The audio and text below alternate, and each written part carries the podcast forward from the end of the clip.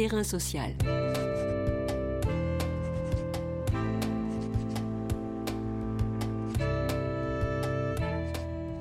Françoise Vergès. Hugues Chevarin. Françoise Vergès, politologue, féministe antiraciste et l'autrice de plusieurs travaux d'importance sur l'esclavage colonial, le féminisme, la réparation et le musée. On lui doit à la Fabrique Édition un féminisme décolonial en 2019 ainsi qu'une théorie féministe de la violence en 2020. Elle s'attaque en 2023 à une institution, le Musée universel occidental, dans Programme de désordre absolu, décoloniser musée, toujours à la Fabrique Édition. Le Louvre, le musée du Quai Branly à Paris, le MoMA à New York ou encore le British Museum à Londres sont, dans l'imaginaire occidental, les phares de notre civilisation. Mais pour les peuples spoliés, ce sont autant de lieux de recel de biens culturels volés. La restitution du produit de la prédation coloniale, accomplie au nom des Lumières, à leurs légitimes propriétaires, ne se fait pas sans mal. Elle s'assortit de critères occidentaux très restrictifs, quelle protection des œuvres, absence d'infrastructures pour les accueillir, que d'arguments raisonnables opposés à cette nécessaire restitution. Comment dès lors comprendre que le voleur, le colon, décide de ce qu'il adviendra de son butin? En quoi le musée universel occidental est-il la vitrine d'un grand mensonge si bien ancré dans nos esprits colonisés? N'est-il pas temps de remettre en cause ses fondements, mais aussi l'idéologie qui le porte encore et toujours en ce début de XXIe siècle? Faut-il décoloniser le musée et plus largement la société dans laquelle il a émergé? Terrain social. Terrain social aujourd'hui vous invite à briser les vitrines d'une grande illusion, celle du Musée universel occidental. Bonjour Françoise Vergès. Bonjour. Le titre de votre dernier ouvrage, Programme de désordre absolu, est repris d'une formule de France Fanon qui, en 61, explique que la décolonisation qui se propose de changer l'ordre du monde est un programme de désordre absolu, mais elle ne peut être le résultat d'une opération magique, d'une secousse naturelle ou d'une entente à l'amiable. Vous qui êtes au carrefour de plusieurs appartenances, la Réunion, l'Algérie, de plusieurs engagements, l'antiracisme, le féminisme décolonial, cela vous rend-il plus sensible à ce programme de désordre absolu et j'use avec intention du terme sensible? Oui, tout à fait. Cela me rend plus sensible. D'une part, euh, grandir à la Réunion, comment dire, m'a exposé à des choses très concrètes, euh, très profondes, très élémentaires, si je puis dire, euh, de la domination coloniale. Ce n'était pas une métaphore, ce n'était pas quelque chose que je lisais dans un livre, c'est quelque chose que je voyais, que je vivais, que j'expérimentais. Et la décolonisation, pour moi, après plusieurs années de réflexion, et aujourd'hui c'est pour ça que je peux citer Fanon, va beaucoup plus profondément euh, que les moments des indépendances des années 60 ou euh, aujourd'hui la manière dont on utilise le terme de décoloniser, décolonial à tout propos. La question de la décolonisation, c'est peut-être aussi euh, décoloniser une institution, le musée en l'occurrence, et je me permets là aussi de citer Césaire, que vous citez dans, votre ouvrage, que l'Europe est indéfendable, le musée l'est-il tout autant? Oui, je pense que le musée est indéfendable à, un sens très profond, c'est-à-dire il n'est pas question de les détruire, mais ils ne pourront pas être décolonisés profondément dans le sens où moi je comprends décolonisation, ils pourront s'améliorer, ils pourront se réformer, ils le font, certains le font déjà, mais d'abord, on ne peut pas avoir une institution décolonisée si le reste de la société autour ne l'est pas, et même si le monde ne connaît pas plus de justice aujourd'hui, plus de vraiment profondément de justice et d'égalité. Euh, je veux dire, on peut pas, on peut pas s'abstraire euh, de tout la destruction euh, qu'ont accompli des siècles d'esclavage et de colonisation, puis aujourd'hui d'impérialisme, et de supposer qu'on pourrait sauver, si vous voulez, une institution, l'innocenter euh, de tout, euh, et de la rendre donc possible, alors que tout le reste n'est pas transformé. Alors vous dites, en parlant du musée, un espace social total traversé des luttes de classe, de genre et de race, et par des luttes culturelles et idéologiques. Cet adjectif total peut-il être compris comme totalitaire? Le musée comme projet et institution totalitaire On pourrait avoir deux approches.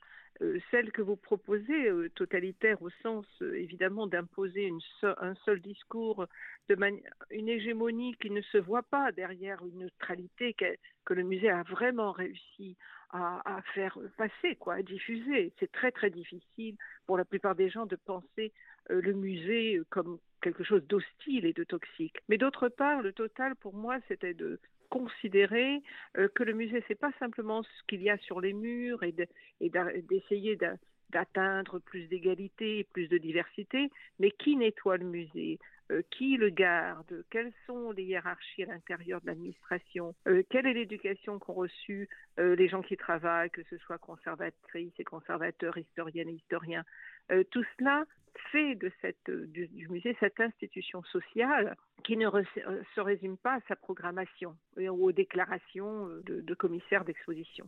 Dans le cas particulier du musée auquel vous vous attachez, de comprendre comment il fonctionne et en quoi cette institution peut être euh, toxique, néfaste, comme vous le dites, c'est le musée universel occidental. Alors, en quoi cette, définition contient, on va dire, euh, en elle-même tous les, arguments euh, d'un édifice euh, quasi inattaquable? Eh bien, euh, le musée émerge au XVIIIe siècle réellement comme institution vraiment différente de ce qu'avaient pu être les cabinets de curiosité auparavant ou des collections privées d'aristocrates ou de rois, euh, parce qu'il veut effectivement participer à cette entreprise d'éducation qui est celle des Lumières, hein, d'élever les esprits, euh, d'élever les mentalités. Au départ, le musée vraiment, qui est vraiment un musée citoyen, c'est le Louvre. Mais il émerge aussi dans ce XVIIIe siècle, qui est celui du pic de la traite négrière. Jamais l'Europe n'a autant déporté d'Africaines et d'Africains euh, dans ses colonies. Euh, il est au moment, oui, d'une accumulation euh, du capital très particulière et aussi d'un enrichissement des classes dominantes en Europe qui acquièrent les produits qui viennent de l'esclavagisme et qui transforment profondément la vie sociale, culturelle, les normes de la, oui, les normes sociales, c'est-à-dire de se mettre à offrir du café, du sucre, de fumer, tout cela va transformer profondément.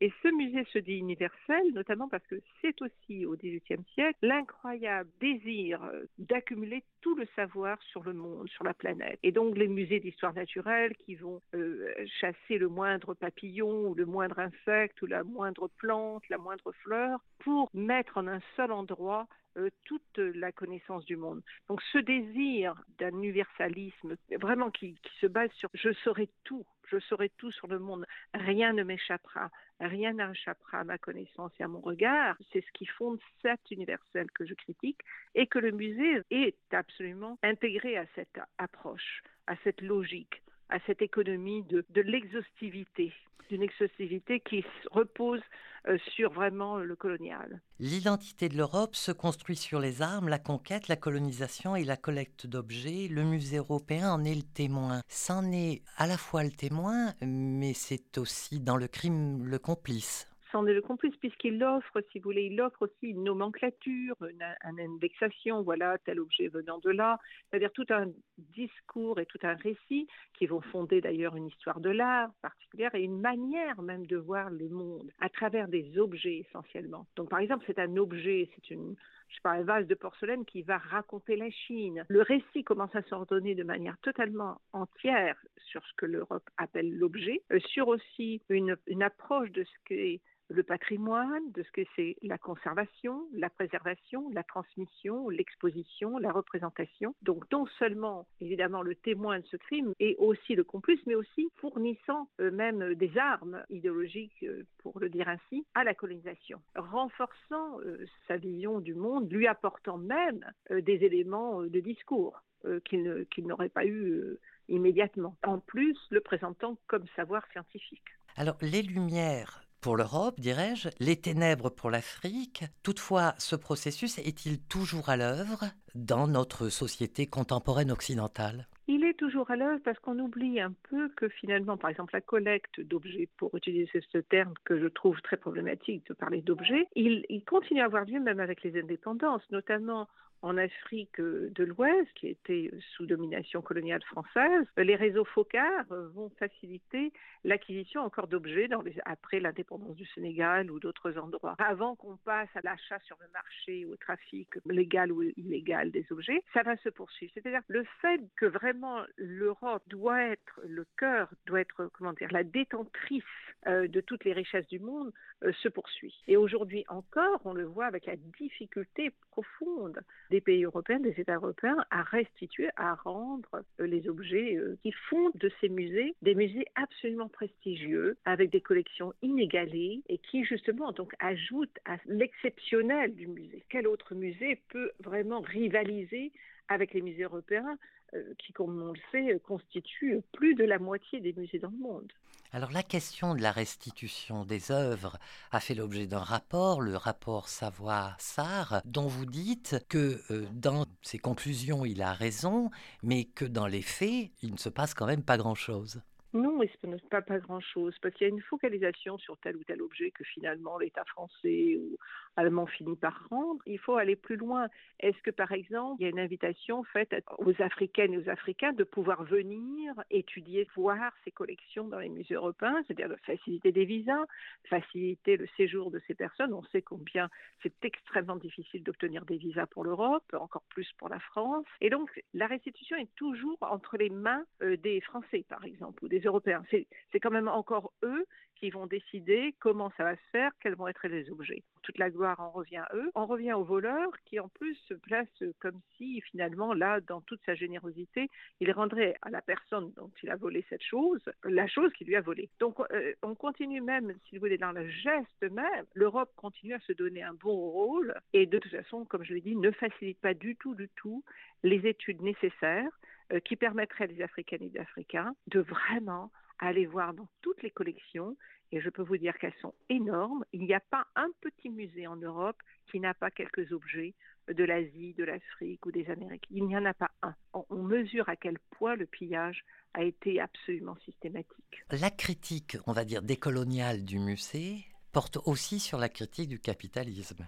Tout à fait. Pour moi, l'accumulation dans les musées, au sens vraiment d'accumulation dans, l'analyse euh, marxiste vraiment euh, profonde hein, de, ce que c'est que le capital, d'une part, il y a accumulation qui permet euh, donc d'enrichir les pays. Ensuite, la possibilité de pouvoir acheter ou de pouvoir trafiquer euh, revient au fait que finalement il y a une occupation coloniale et donc l'administrateur, le soldat, le colon peut absolument s'emparer d'objets. Nous ne sommes pas du tout dans une relation euh, égalitaire, mais profondément asymétrique. Ensuite, ces objets, l'Europe va leur donner une valeur financière, une valeur marchande euh, qu'ils n'avaient peut-être pas. Et c'est cette valeur qui va avoir acquérir de plus en plus d'importance sur le fait que ça aurait appartenu à, à qui lui donnait une valeur à cet objet. Donc la valeur première d'une personne qui a soit possédé cet objet, soit l'a fait, l'a créé, disparaît derrière la valeur marchande, c'est-à-dire dans l'entrée dans le marché capitaliste que l'Occident opère à ce moment-là. À tous les niveaux, il y a une disparition de liens sociaux, culturels, intimes, sensibles, avec, continuons à les appeler des objets, euh, et qui euh, sont arrachés à ces environnements, à ces espaces, pour devenir un objet dans le marché euh, capitaliste, et de fait acquérant même des valeurs financières extrêmement élevées, qui font que, par exemple, des communautés ou des peuples ne peuvent même plus les racheter et sont acquis même par des collectionneurs privés. Oui, l'objet n'est plus n'est plus cet objet, n'est plus, par exemple, la statue d'une déesse à qui des gens venaient chaque jour faire des offrandes, la caresser, euh, lui faisaient des prières, euh, lui demandaient des choses. Elle est arrachée à cela et elle acquiert une valeur euh, marchande comme un objet finalement mort, comme un objet du capitalisme, comme une marchandise. Donc, le processus d'accaparement des biens culturels d'autres civilisations vise à réifier l'objet du vol, mais l'étape suivante n'est-elle pas, Françoise Vergès, et je suis en cela votre analyse, une manière de faire disparaître? Profondément de faire disparaître moi, je suis, je suis frappée, même quand je visite des musées, que ce soit le musée, bon, par exemple en France, parlons du musée Gumet, où il y a toutes ces magnifiques choses venant de l'Asie ou de l'Afghanistan, enfin de l'Asie de, l'Est, du Sud-Est, de l'Afghanistan et d'ailleurs, et qui sont entièrement séparés. C'est comme des orphelins, des orphelines, des, objets orphelins. et qui sont là à l'intérieur d'une vraiment d'une approche euh, européenne qui ne marche, qui ne passe que par le regard déjà. on ne peut même plus les toucher. je dirais, il n'y a plus de lien du toucher du corps à cet objet. Et il n'est là que pour être vu euh, de loin, à distance. Je, parle de ces statues, mais c'est aussi les objets, les instruments de musique qu'on n'entendra plus jamais mais plus jamais résonner. Je veux dire, c'est des instruments à cordes qui sont morts, des tambours qui sont morts, les milliers d'instruments, les centaines de milliers d'instruments de musique qu'on a.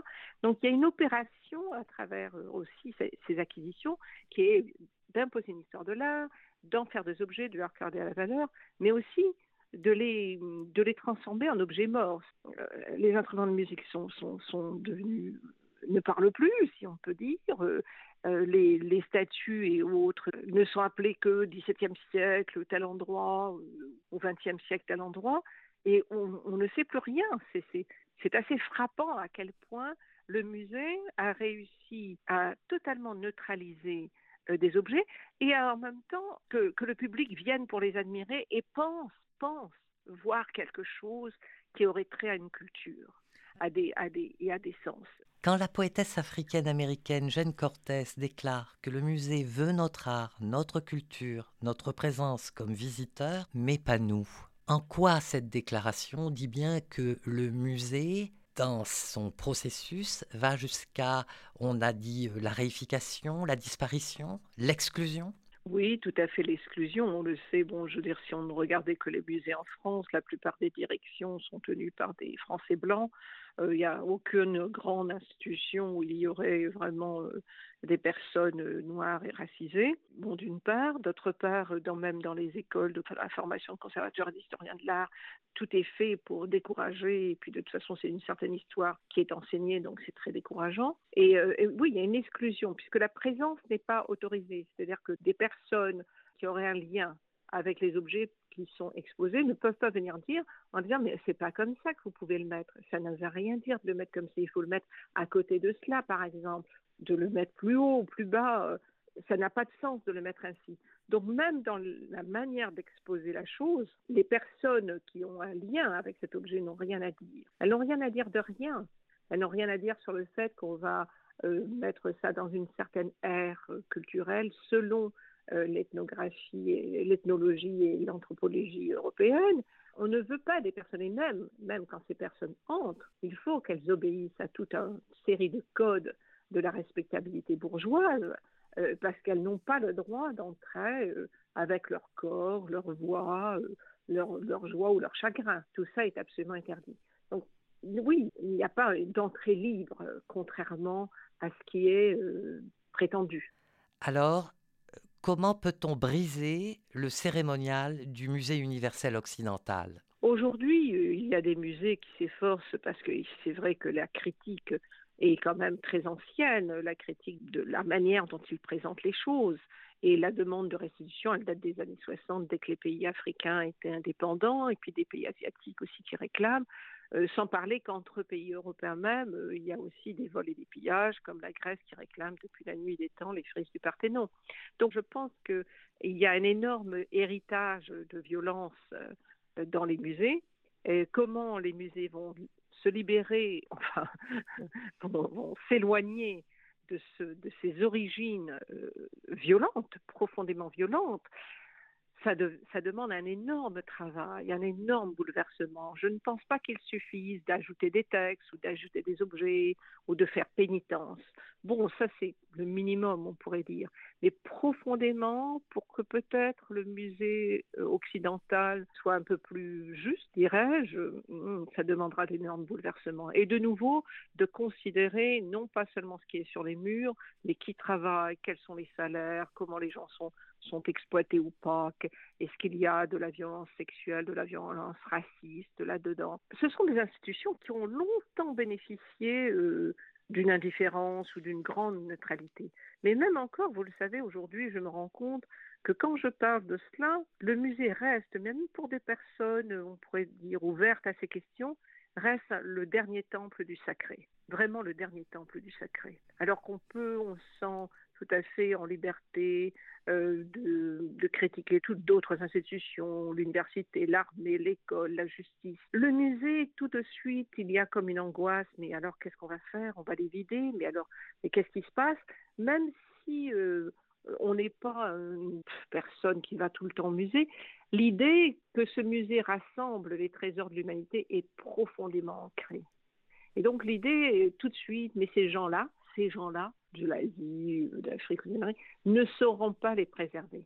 Donc cette idée de préservation que l'Occident s'est fait l'agent euh, de la préservation, de la de la transmission des trésors de l'humanité pour toute l'humanité, que l'Occident s'est donné ce rôle et, en est persuadé, est persuadé de cela, est très, très, très, très ancré, très ancré. Alors vous avez quand même fait l'expérience vous-même de pratiques, on va dire, alternatives, décoloniales, vous appelez ça même des tactiques décoloniales, et j'aimerais peut-être qu'on parle, peut-être pour conclure et donner un, exemple euh, très concret euh, de ce qu'a été l'expérience de l'atelier pour moi, il est temps aujourd'hui, nous sommes au XXIe siècle, nous avons appris énormément de choses, les études coloniales, postcoloniales, décoloniales. Le nombre d'études nous permettrait aujourd'hui d'inventer des nouvelles formes de représentation. Il y a des normes de la représentation qui sont complètement hégémoniques et prises absolument dans le regard occidental. Et comment s'en échapper Donc, par exemple, dans l'atelier, pour moi, de proposer à 20, 25 artistes, jeunes artistes, jeunes plutôt, enfin jusqu'à 30, 35 ans, et activistes, noirs et racisés surtout, de, de, proposer de travailler sur un thème pendant deux jours et à la fin du deuxième jour de faire une performance publique. Et les principes, on part avec ce qu'on a, c'est-à-dire même de prendre profondément conscience que nous avons beaucoup plus que ce que nous pensons, puisque nous sommes élevés dans l'histoire qu'il nous manque des choses, que si on n'a pas d'argent, si on n'a pas de milliardaires, on ne peut rien faire. Et je commence par dire, mais quelles sont les langues que tous ici nous parlons, qu'est-ce qu'on les mémoire Et on les met au milieu et on se rend compte qu'on est bien plus riche que ce que nous pensons. Donc c'est s'attaquer à la notion du manque, de l'absence, qui est vraiment profondément de l'idéologie coloniale. Vous manquez de ci, vous manquez de cela, et euh, heureusement l'Europe va vous, va vous l'apporter. Ça c'est un premier principe, et de faire beaucoup avec ce que nous avons plutôt qu'avec ce que nous devrions avoir. Euh, ce qui n'implique pas qu'il ne faut pas des demandes de justice, mais qui est aussi euh, d'apprendre à s'émanciper d'une économie capitaliste qui repose essentiellement sur l'extraction et l'accumulation du capital. Ensuite, c'est quand même d'avoir aussi beaucoup de moments de joie, de travailler de manière collectivement en mettant le plus possible nos égaux euh, de côté, c'est-à-dire que ce n'est pas il y a là le photographe, il y a là l'artiste, peintre, mais de mettre ensemble nos, capacités pour inventer une performance publique assez joyeuse, mais aussi profonde. Pour la Biennale de Berlin, j'avais choisi le thème de refuge et de sanctuaire dans la situation actuelle anti-réfugiés, anti-migrantes en Europe. Et donc, comment imaginer des endroits où ces personnes pourraient se réfugier, pouvoir trouver sanctuaire, se reposer, pouvoir dormir en fait tranquillement, pouvoir échanger, rire de nouveau. Et euh, donc ce sont des sujets assez euh, sérieux, si je peux dire. Notamment, c'était à la suite des attaques partout contre les réfugiés à travers toute l'Europe et puis des morts tous les jours dans la Méditerranée et la Manche. C'était donc d'inventer une manière de représenter ces questions qui ne passait pas par l'objet et le circuit dans une exposition, un objet ici, un objet là, et j'apprendrai quelque chose, mais qui passerait par le sensible, par le corps, par le, chant, le, poème qui est dit, les danses, enfin, qui mettrait et qui mettrait en jeu profondément, profondément euh, notre imagination. Briser le fait que le monde est, ce qu'il est et le monde tel qu'il est. Non, le monde n'est pas, euh, n'a pas à être tel qu'il est. Alors vous avez à nouveau prononcé le mot de sensible et j'aimerais reprendre euh, une phrase du manifeste que vous aviez écrit euh, à l'occasion de l'atelier. Euh, cette phrase c'est Notre utopie doit demeurer un but à jamais atteint, installer un état de curiosité permanent. Est-ce que c'est à cela que vous nous conviez?